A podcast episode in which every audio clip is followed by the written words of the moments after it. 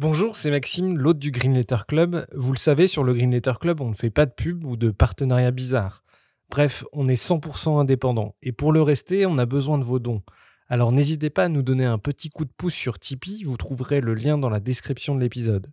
Et pour se financer, on organise aussi des fresques du climat ou de la biodiversité et des conférences sur les questions climatiques. Si ça vous intéresse, n'hésitez pas à nous écrire.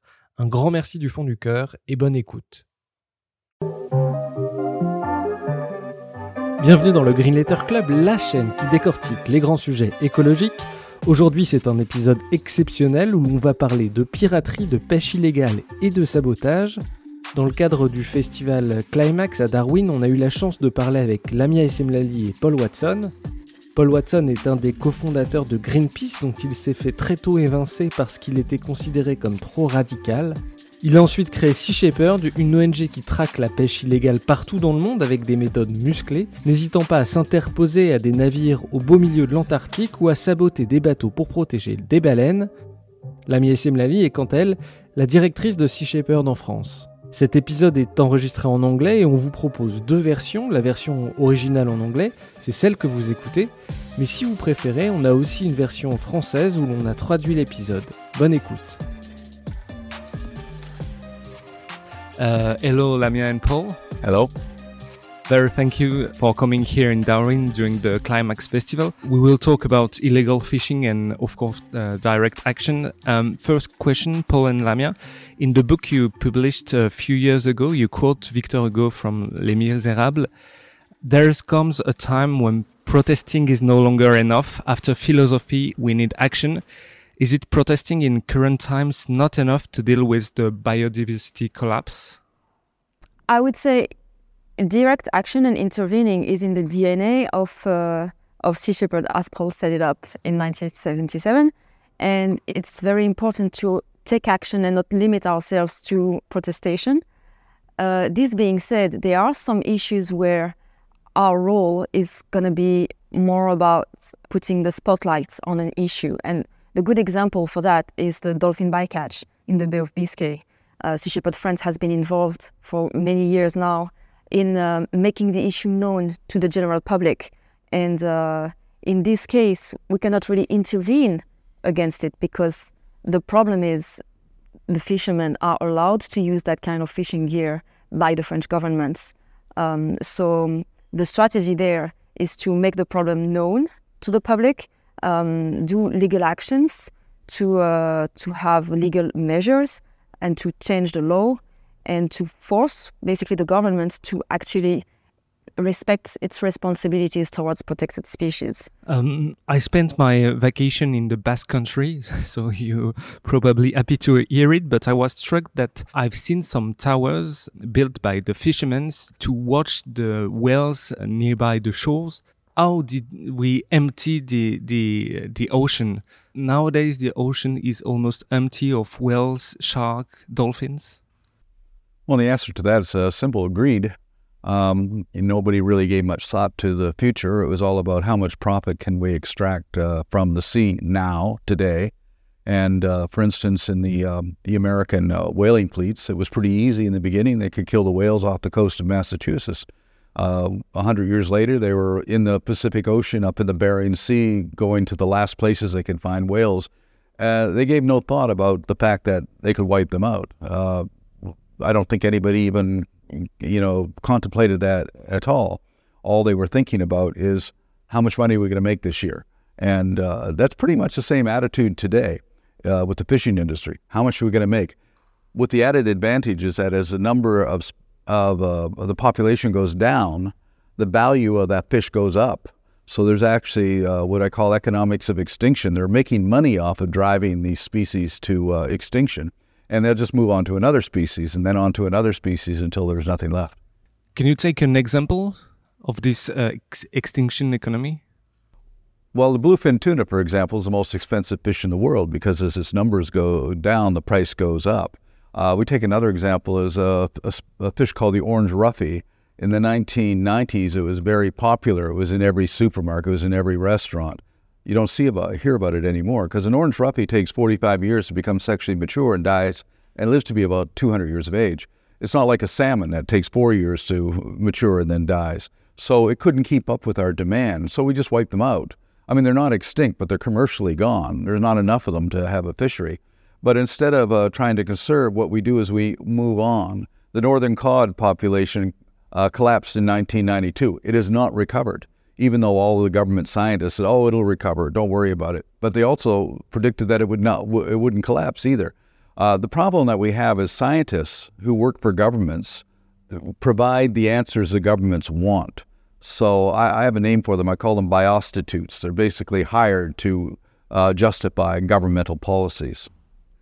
Sea Shepherd's uh, goal um, is to fight illegal fishing. How big is illegal fishing today, and where it happens the most?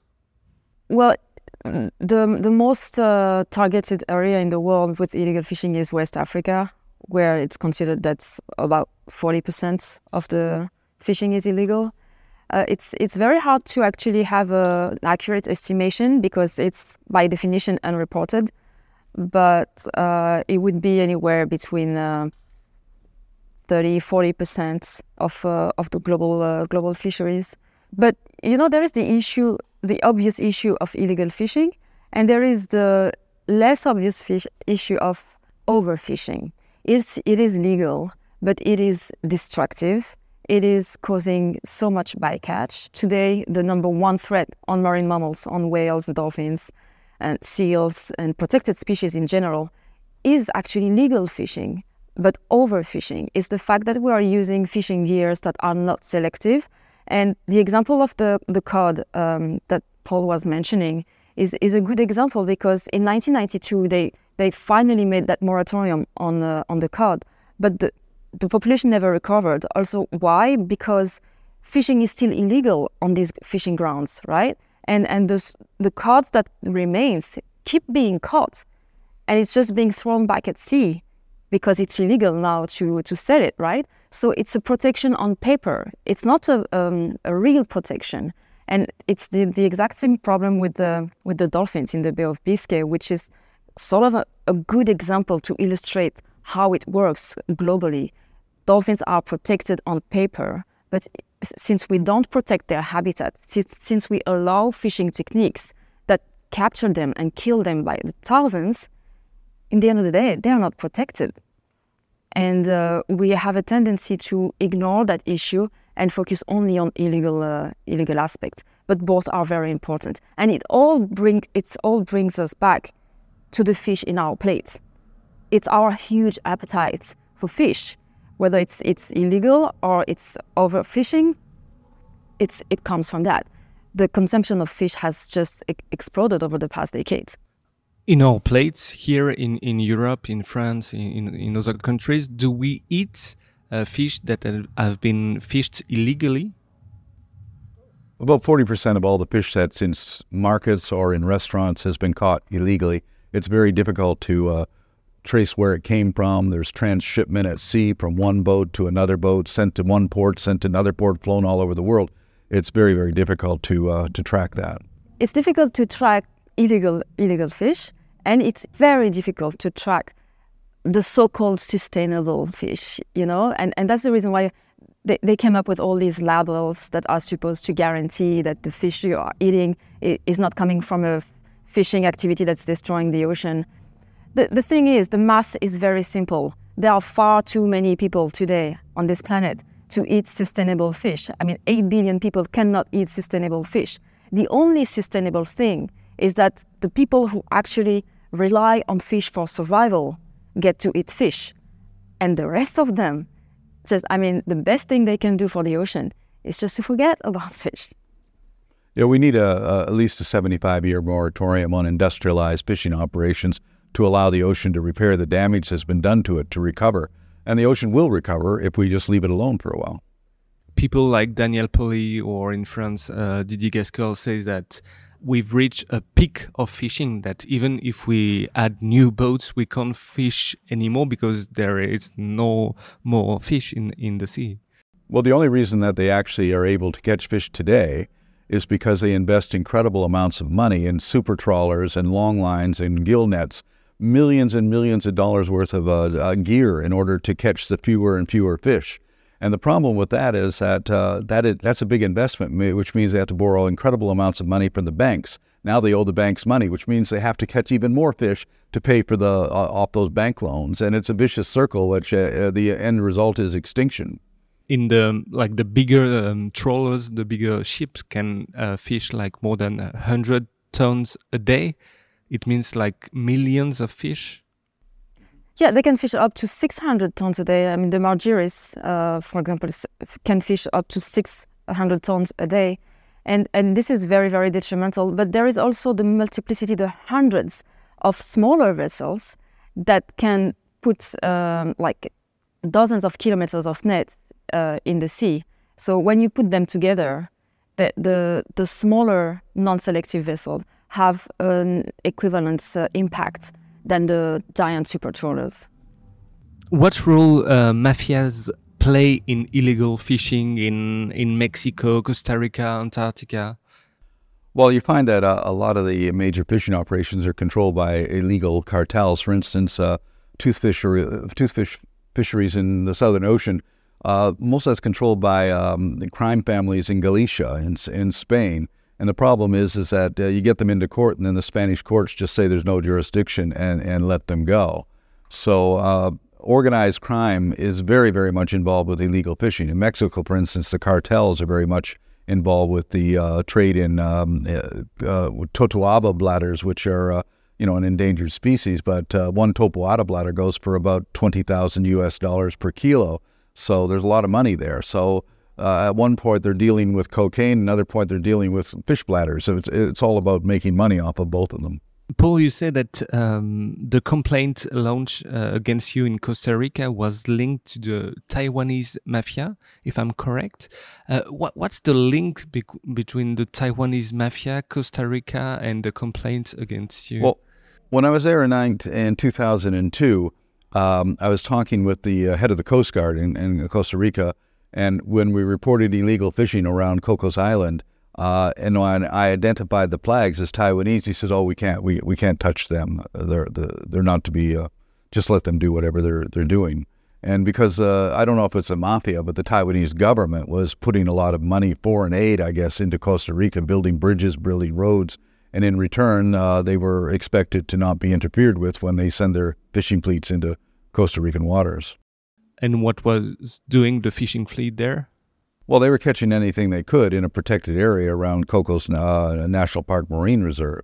We caught them, we filmed them, we reported them, and basically we were told that, well, there's not much we can do about that by the head of the Coast Guard you are on the Interpol uh, red list, um, and you're probably one of the most publicized people on the list. You also collaborate with Interpol, which is quite funny, by the way. Can you tell us why you are on this list? Well, in 2012, I was uh, placed on that list by Japan and Costa Rica. In 2017, Costa Rica removed me because they had a change of government, which shows you how politically motivated it is. Japan has not removed me. Uh, the Interpol Red Notice is put out for primarily serial killers, war criminals, major drug traffickers. I think I'm the only person in the history of Interpol to be put on there for trespassing. Didn't hurt anybody, didn't steal anything, didn't damage anything. But Japan wanted to put me on there for interfering with their illegal whaling operations in the Southern Ocean. And uh, a parliamentary committee for the European Union said in 2017 that it was an abuse of power by, by Interpol. But when uh, we write to Interpol, we talk to Interpol, all Interpol says is, oh, it's Japan. We can't do anything about it. So, uh, you know. Because the country is, is too powerful? Japan is a very powerful country economically, and what, what they want, they usually get. I mean, there's 65,000 registered gangsters in Japan. Not one of them is on the on the Interpol red notice. The interesting thing is that the EU uh, Parliament's commission that Paul is mentioning about the red notice uh, actually uh, mentioned Paul's case as an example of a deviation and abuse of that red notice by political um, motivations. And even though he wouldn't be removed from that list. For years and years, you fought against the, the whaling fleet. Um, how to stop a whaling hunt? What's, what's the most efficient way to stop them to kill whales? most efficient way is to sink their ships, which is what we've done. In 86, we sank half the Icelandic whaling fleet. We sank four Norwegian whaling fleets. Uh, we sank uh, half the Spanish whaling fleet in 1980. That's the most efficient way. But the other thing to do is to block their ability to go whaling, which we did in the Southern Ocean, which is you prevent them from loading dead whales by putting your ship right behind the factory ship, uh, blocking the harpoons, and uh, trying to shut down the operations of the harpoon vessels in the sea, and also trying to prevent them, and we successfully were able to do this, prevent them from refueling at sea by getting between the tankers and, and, and, uh, and the ships. So direct intervention is, uh, is the way to go. This is, this is like the most direct thing, but there is also um, an interesting thing is, and I, actually I'm going to quote Paul on this one, when he says that um, a whale being harpooned is not a story, but people willing to risk their life to save that whale, that becomes a story. And and what Sea Shepherd has managed to, to do uh, under Paul's leadership was to actually make people aware of uh, of whaling, how it was going on, and and this has a tremendous impact also on the mediatization, and it, this puts also pressure on justice. I mean, that's the reason why uh, Japan uh, was brought to International Court of Justice by Australia. It's because of the pressure that the campaigns of Sea Shepherd has been uh, have been putting on uh, on whaling.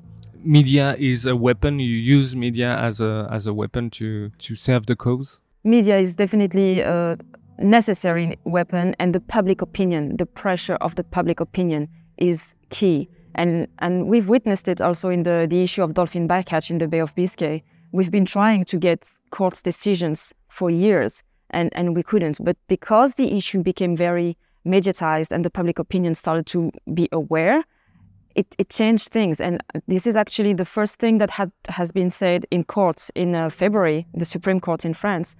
Um, they started the speech uh, by saying this is a highly mediatic issue and the public opinion has great expectations on that. And, and this can change everything. You mentioned, Paul, that you've sink a lot of uh, ships in um, in in Iceland, in in Portugal. Can you tell us maybe about the the, the Sierra ship? Uh, the Sierra was um, a pirate whaling vessel in every sense. It was um, owned by uh, a Japanese fishing company, which said they didn't own it, and it was part of 25% owned by a bank in Norway, which denied ownership. It had the Cypriot flag. It had a Norwegian captain and crew. It had Cape Verdean crew members. Uh, it had four Japanese meat inspectors on board, and nobody could really understand the links with, between everything. So we decided to just go out and shut it down. So in July of 1979, I crossed the Atlantic, found it 200 miles off the coast of Portugal, pursued it into uh, the port of Leixões in northern Portugal, and then uh, made the uh, decision to go and ram and disable it, which is uh, what I did. And uh, so I hit it twice, uh, and then first across the harpoon to damage it, then around and open up the side of it. And uh, then we were pursued by the Portuguese Navy, brought before the Portuguese port captain, and I was charged with gross criminal negligence. But I said to the captain there wasn't anything negligent about it. We hit the ship exactly where we intended to hit it, so it wasn't an accident. And he laughed and he said, Well, I don't know who owns that ship, and until I do, you're free to go. So I was able to get away with it. Um, uh, six months uh, later, the Sierra was repaired at the cost of about a million dollars. And uh, in February 6th of 1980, uh, we blew the bottom out of it and sunk it in Lisbon Harbor. So it never killed a whale from the day we rammed it until, you know, it was sunk. In the Antarctic Sea, um, the Shonan Maru 2, a Japanese whaling ship, uh, deliberately ran into one of your boats boat uh, sinking your ship in the middle of the iceberg. Can you tell us what happened there? And is the captain of the Shonan Maru 2 is in prison? Well, well, first of all, the Ady Gil, the vessel that was cut in half, was not one of our boats. That was owned by uh, an individual named Ady Gil and was captained by Captain Pete Bethune, who was not under my control at all. Uh, and he, uh, I think he acted very foolishly in putting himself in the path of uh, the Shonan Maru number two, it cut him in half. It destroyed his ship, which he later tried to blame me for. Uh, but no, there was nothing that happened to the captain of the Shonan Maru. In fact, uh, through WikiLeaks, we got a communication between Australia and Japan where the Australians assured the Japanese that no action would ever be taken against them. Uh, so it, it was a very sleazy sort of situation politically, but it was also not a tactic that uh, I was involved in or, or condoned in, in, in any way. But uh, it certainly brought a lot of attention internationally to um, to what's going on. Which what it meant was the Japanese can do anything they want and get away with it because they're a powerful country. It's kind of a, a wild west. The the high seas now. Anything outside of 200 miles is a wild west. People can do whatever they want. There's rules, there's regulations, there's treaties. They're all there, but there's no enforcement. There's no police. there's no marshal in town really. So uh, that's why they, people get away with. That's why we get away with a lot of things we do because how can they come after us if they don't go after them? But you know, for, for the story, it's interesting that episode that you mentioned about the Ady Gil being sunk because this is actually the starting point of uh, all the issues of Paul being in the red notice because Paul has been accused by Japan of conspiracy of trespassing because that captain Pete Bethune decided to to board the Shonan Maru 2 to ask for um, um, explanation. Like to, he wanted to confront the captain. So this was a decision from Pete Bethune, but it has been blamed on Paul, and this was what's what triggered the the warrants and the, the Japanese warrants and the red notice. Yeah, the Japanese uh, said to Pete Bethune, uh, "We'll give you a suspended sentence if you say that I ordered him to do this." And which I never did, and in fact, I'm on camera telling him not to do it but that's what he did. And a year later, he actually said uh, that that wasn't true, and uh, he signed an affidavit saying he lied to in order to get the suspended sentence. And uh, but Japan says that's okay. We don't recognize that. You're still being being charged. But Secretary of State uh, John Kerry allowed me to come back into the United States because he looked at it and said it was all bullshit, really when you see your operation, we can see that in Senegal, in Japan, in, in Denmark, in Canada, in many different countries and in many different ways, uh, we have the feeling that the um, governments are protecting illegal fishing. When it comes to Senegal, uh, we, we have tried to, to do a campaign there. We actually had um, an official invitation from the president, Macky Sall, and we had we were working closely in relationship with the the Minister of the Fisheries, Haïdar El Ali, who was, for once, a Minister of Fisheries who really, really uh, uh, was involved in, in uh, defending and protecting uh, the ocean. He didn't last long. But the problem is, even with the backup of the president and uh, an official uh, working relationship with the Minister of Fisheries, when we arrived there, we couldn't do any patrol because we didn't have the Ministry of Defense with us and the um, um, how you say in English, um, uh, les généraux de la marine of, um, didn't want us there, and and they told us they told us like you are stepping on some very important people's foot here, and so they didn't want to fight uh, illegal uh, fishing because because some individuals were getting uh, personal advantages, and even though the local fishermen were um, uh, under pressure and, and they wanted us to be there and, and fight illegal fishing, um, the president couldn't go against his own generals and we couldn't do anything and we had to leave without doing anything. And how do you explain that um, in Senegal? So, what we understand is that the, the government is corrupted. Is it the same in, in Denmark, in Canada? Why the governments are protecting uh, illegal fishing? Well, governments uh, tend to take their orders from corporations. and like uh, Canada is a good example. The west coast of Canada, the entire fishing industry is controlled by one man named Jimmy Pattison. What Jimmy Pattison wants, Jimmy Pattison gets. And because he's extremely wealthy and powerful. And so he tells the government what to do. The government doesn't tell him what to do. Also, we have in uh, west coast of Canada salmon farms, which are causing a lot of problems to wild salmon populations, spreading disease, pollution, and everything. Um, no matter what we do, no matter what science we present, the Canadian government will find means to go around it. We take them to court, we win, the government then continues to do what they do. We take them to court again, we win, the government just ignores that and continues to do what they do. The government serves the uh, wishes of the corporations, does not serve the people of the country. And I think that's pretty much true uh, with any government. The problem with governments is that uh, the politicians depend upon corporate donations uh, and support in order to stay in power. And if you take that away, then uh, th- then they don't have that support.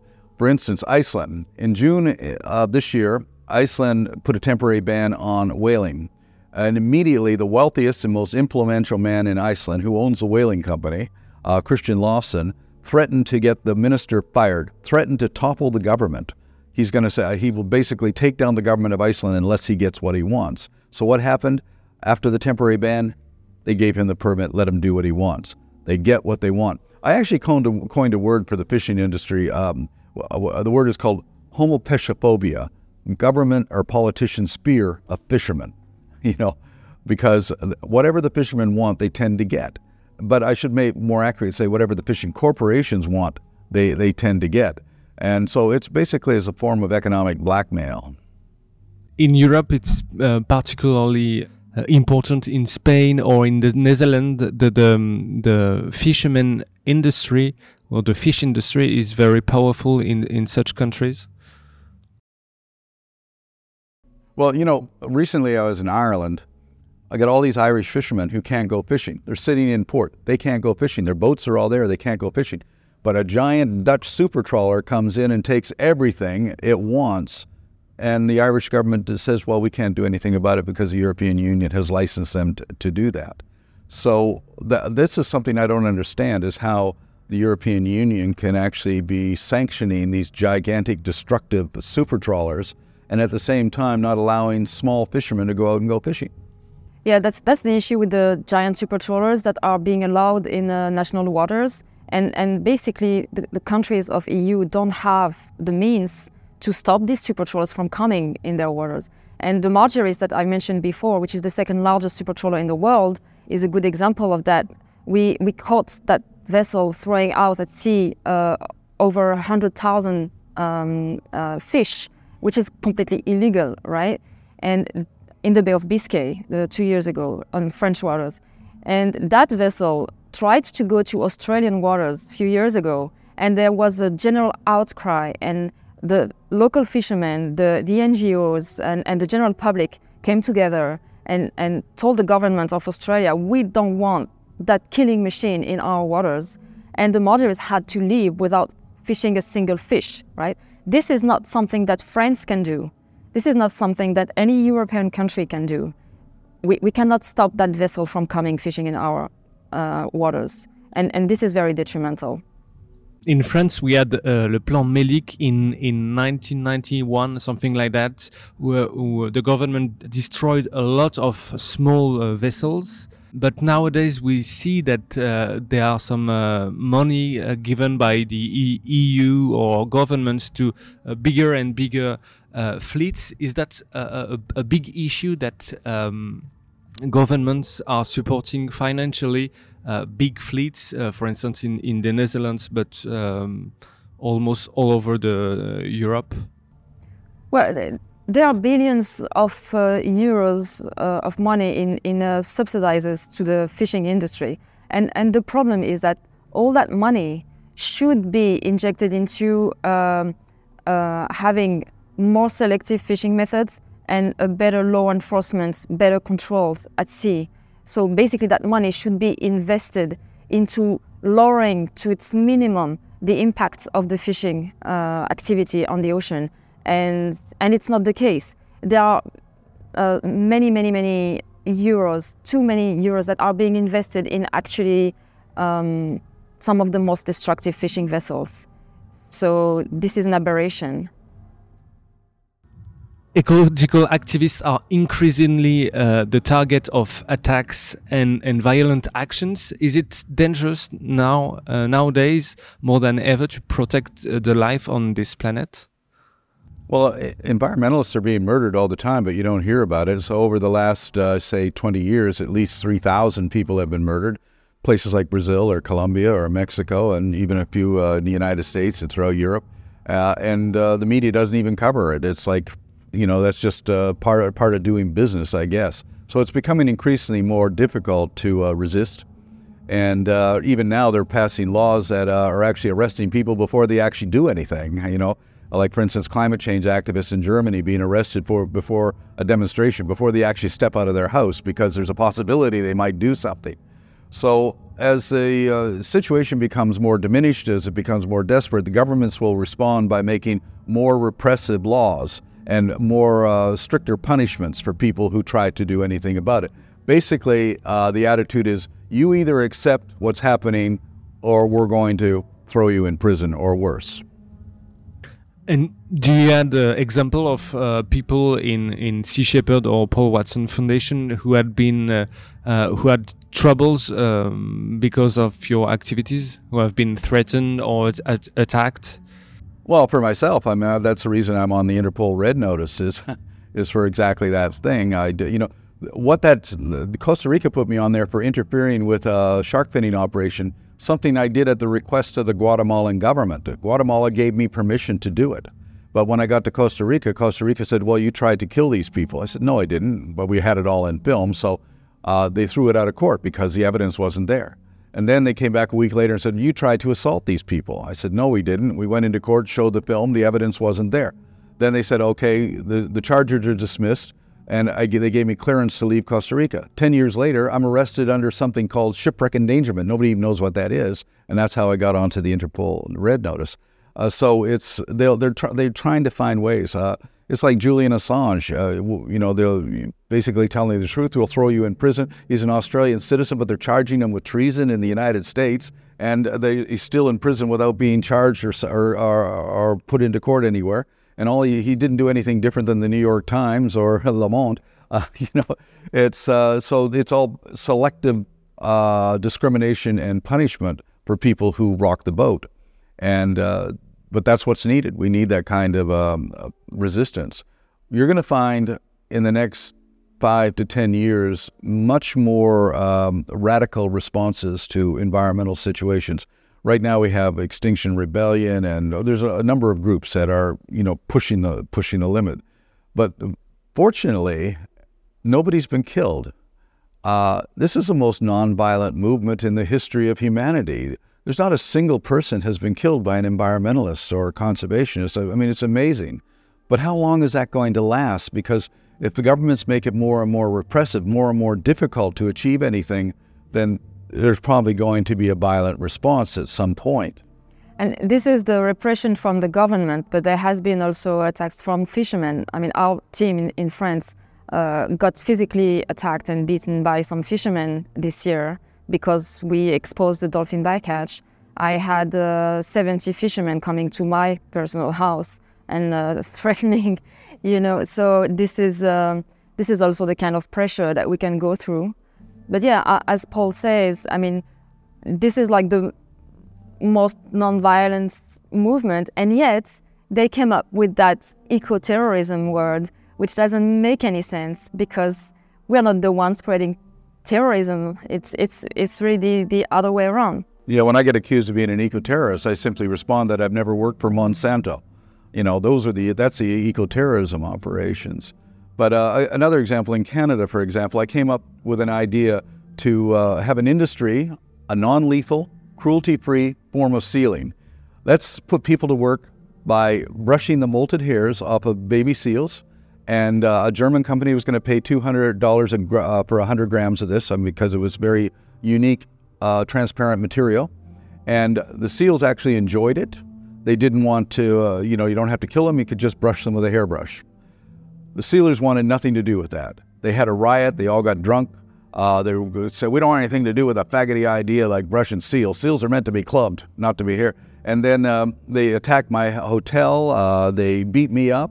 They threw me out of, uh, put me on a plane and threw me out without any money or clothing or, you know, a coat or anything in the middle of winter. And uh, how did the Canadian Minister of Fisheries respond to that? Well, I can understand uh, why they're doing that. Uh, and I'm saying, well, they, well, they, violently attacked me. Yes, but you know, uh, it's their livelihood that they're protecting. So, in other words, violence is okay if the Canadian government decides that it's okay. you know, violence is okay um, towards. Um, interest, uh, people who, well, economic uh, interest, uh, whereas for activists, violence is not acceptable.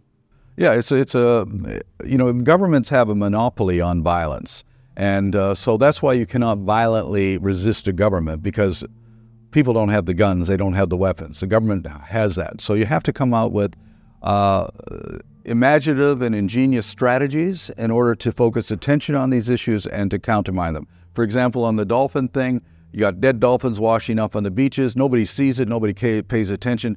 Take those bodies, put them in front of the Eiffel Tower, put them on the steps of the National Assembly. Then people will notice and pay attention. Those are the so you really have to use your imagination to come up with tactics that are going to get that point across. You both um, meet lots of leaders, head of governments. Um, do you think that some leaders really try deeply to change things, or they can't uh, really change things from from their their seat? It depends, you know, it depends on, on people. I would say I, I cannot put in the same basket the, the current um, Minister of Fisheries that we have now and the, the previous one, which was Annick Girardin, who's from Saint-Pierre-et-Miquelon, uh, who has been all her life uh, an advocate of the seal hunt, who uh, really hated Paul. She hated Sea Shepherd for very personal reasons.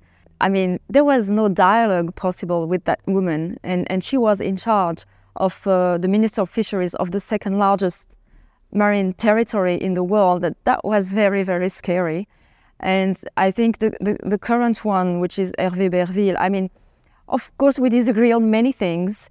I, I do think that uh, he's trying to do better uh, on on some levels, but you know I think his hands are tied you know, when it comes to the super trawlers, for example, I mean, he can't stop them from from getting in French waters, even if he wants to, you know. And uh, he's definitely under pressure from um, from the fishing industry. So I don't know. At least, I mean, at least there there is a dialogue that's possible w- with him, uh, which wasn't the case before. But I think that these people, in a general manner, uh, they don't have the power to really change things. I think there's a lot of individuals uh, who are in politics who really sincerely want to make a difference. They want want to make changes, but as soon as they start to get any uh, make any progress, it's like they take them into the back room and explain reality to them. You know, this is this is the way it's going to be. You like it or not, but this is the way it's going to be. So I've seen a lot of people, like uh, for instance, the United States or Canada or Australia, that uh, who really, really want to make a difference. But as soon as they start to to do that, uh, they're suddenly their their governments higher up say, nope, you know, you, you got to end it right now. The former Minister of the Environment of Australia, Ian Campbell, uh, tried everything he could uh, to protect whales in Australia and was making a lot of progress. But uh, then, you know, he was no longer in power. But while he was there, it was interesting uh, he was under pressure to attack us by the government, which he did. And uh, where was he a year later? Uh, th- that first year, he was representing Australia at the International Whaling Commission. A year later, he's representing us at the International Whaling Commission and is now on our advisory board. Uh, and he said that, uh, you know, in many cases, uh, you can get more done outside of government than you can in government because your hands are always tied. I asked the admiral of the French Navy, you know, I said, why can't you guys do anything? And he says, we would love to, but we can't. You know?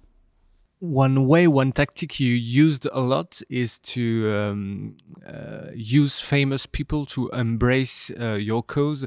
This is an efficient way also to alert the public opinion. Well, it falls within the rules of media. Uh, media only understands four things sex, scandal, violence, celebrity. If you don't have one of those elements, you don't have a story. So you need to exploit those elements to get your story. I really learned that lesson in 1977 when we took Brigitte Bardot to uh, to the ice floes off in Newfoundland. That gave us a cover of every major magazine in the world: Paris Match, Bunte, Stern. Uh, and so the, the, media is fascinated with celebrities. They're fascinated with sex. They're fascinated with violence. Um, probably one of the best examples is when I led a, a campaign to protect wolves in northern British Columbia in Canada and we had the violence of them shooting wolves. We had the violence of them threatening to shoot us. Uh, we had a scandal of an environmental minister taking bribes from the hunting fishing industry. So with scandal and uh, and violence, I recruited Bo Derek as our spokesperson. And uh, at the press conference, uh, everybody is full, and a, um, a, journalist from the Vancouver Sun said, "What does Bo Derek know about wolves? This is stupid having her as your representative." And I said, well, if I had the wolf, best wolf biologist in the world, Gordon Haber, David it'd be an empty room. Nobody's going to be interested. But this place is packed. It's going to be the front page story of your newspaper tomorrow. You're going to write it. Your editor is going to make a headline out of it. And you know what? There's not a goddamn thing you can do about it, is there? And there it was the next year, front page and everything like this. Uh, when you control the elements of media, you control the story. It's like you were saying. Uh, you were saying if I had to put on a sticker on Kim Kardashian's ass that we have to save the ocean for the message to go through, we would do it you know that's that's the way it is unfortunately today. Last question. What are your next priorities for the years to come to save the ocean? What's the the subject on which you, you will focus? You know there are many many threats on the ocean and the, the number one is is overfishing. Again it's that fish that's in our plates and so that's the main message that um, we're pushing forward like when people ask us what should we do uh, to, to protect the ocean, my answer to that is that if that fish that's in your plate is not vital to your survival, then leaving that fish in the ocean is the best thing you can do for the ocean. But there are many other threats. There is plastic pollution, noise pollution, uh, chemical pollution, global warming, acidification of the ocean. So when you look at it from the big picture, it's like mind blowing, right? And I think that the root of that, the reason why we are in that position is because we disconnected ourselves from the living world and from the ocean. And we look at the ocean today as a giant warehouse, um, a source of exploitation, and we, we don't we don't look at it as a living organism, something sacred, something that we come from, something that we rely on, that we depend on, something that's that's truly magical, something that's necessary to our soul and to our biological bodies. And if we don't change that look, that connection, if we don't rebuild that connection to the ocean, I think no matter how many studies we're going to put out, how many statistics we're going to give, we're not going to get it. We're not going to get it. So we really need to change the way we perceive the ocean and, and to reconnect with the living world eh, because everything else will become obvious as soon as we change that uh, that approach on the ocean and we feel that connection again. Yeah, I, I was struck because uh, th three or four years ago I interviewed a very known biologist, and he ignored that uh, whales had an impact on the climate. I was very struck because if a biologist do doesn't know that, I think that uh, many people can't really know. I hope that that many biologists do know that. I don't know who's the one who interviewed, but he, he missed he missed some serious some serious point. The average person doesn't realize that probably the most serious threat facing our survival is the um, diminishment of a certain group of aquatic plants, phytoplankton. Since 1950, we've seen a 40% diminishment in phytoplankton. Phytoplankton provides 70% of the oxygen in the air we breathe and sequesters enormous amounts of uh, CO2. And it's also the, the foundation of the entire food pyramid in the ocean. And uh, the reason for that diminishment is because of the diminishment of whales and seals and seabirds, which provide the nutrients for the phytoplankton in their feces, like magnesium, ni- uh, nitrogen, and iron, especially iron. so here's the reality if phytoplankton disappears from the ocean, we die. We do not live on this planet without phytoplankton in the ocean. That's how important it is. But for the most part, the average person doesn't have any idea what it is, and that. But it is the most significant uh, threat to our to our survival. And that could happen. It could the, the diminishment could escalate. Uh, if we remove the whales, if we remove the seabirds, it's the law of interdependence of species. Uh, then the whole thing's going to to collapse. And but and it, and it'll collapse without people even realizing it's happening. Just right now with climate change, so many people say, "Well, there, there's it doesn't exist. You know, it's bullshit. It's, it's a hoax and everything like that." And the more every day we see more and more evidence hitting us over the head about climate change, but people are still in denial about it. And that's the same thing right now. I think the worst, the thing worse than climate change is diminishment of species. Yes, and, and we have that uh, risky path that we are taking also in France, but not only in France, is to sacrifice defending biodiversity to uh, fighting climate change. It's what we see with all the projects of the offshore windmills that are supposed to be built on the French coastline. Uh, the French government has huge ambitions. I mean, uh, the President Macron said that he wanted 50 um, farms of uh, offshore windmills by to 2050, right? And when you look at the plan, it's, it's going to be right in the middle of marine protected areas, of uh, migration corridors, of feeding grounds for protected species. So, and these um, these companies are getting derogations, authorization of destruction of protected species. Why? Because they are saving the planet by building offshore windmills. So basically, we are sacrificing biodiversity because hey, we need to fight climate change. So this is a total nonsense. Because again, the ocean is the number one uh, climate regulator. If if we sacrifice biodiversity in general, but marine biodiversity in particular, that's it. We, we are doomed. We, we're not going to win the battle against climate change.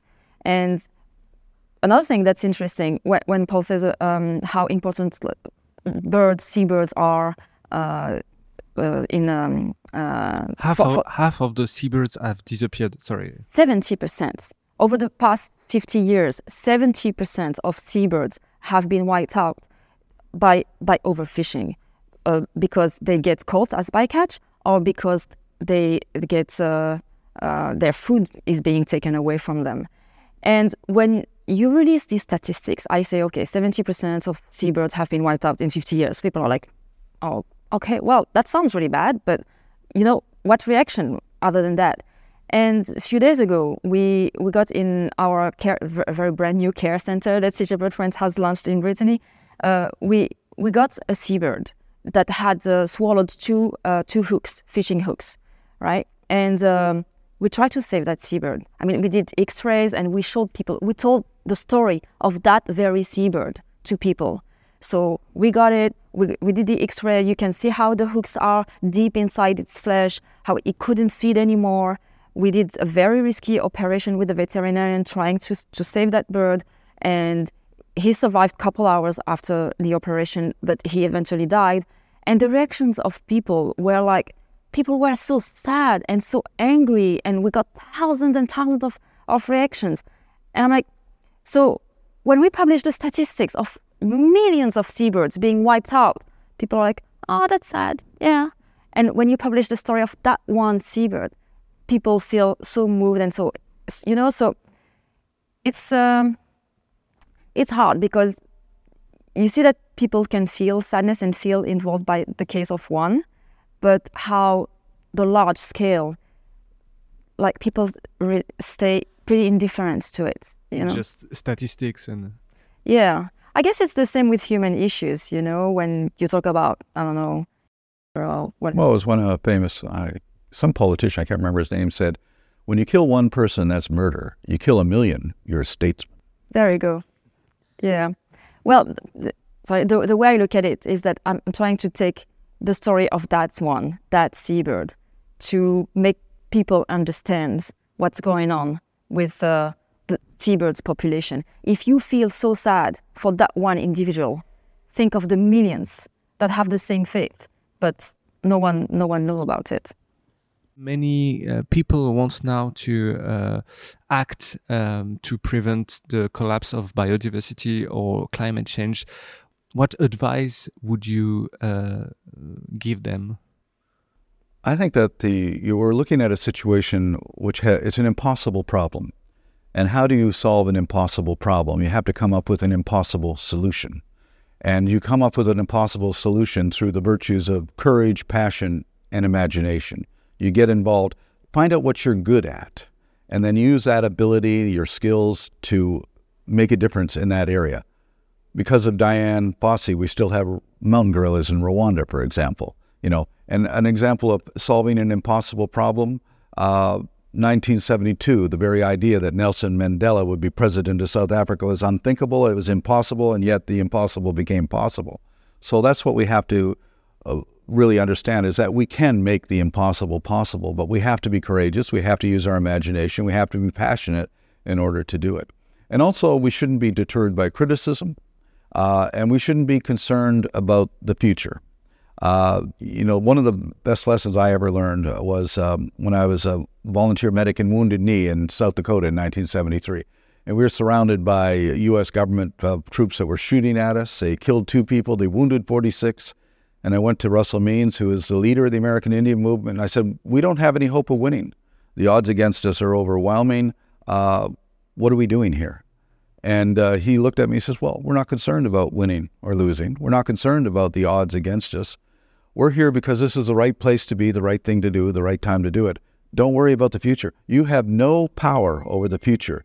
Your power lies in the present. What you do in the present will define what the future is. So nobody should be pessimistic. Nobody should get depressed. Just use all your energies to, in the present, to define that future. Thank you very much. Thank you, Lamya. Thank you, Paul, uh, for coming here.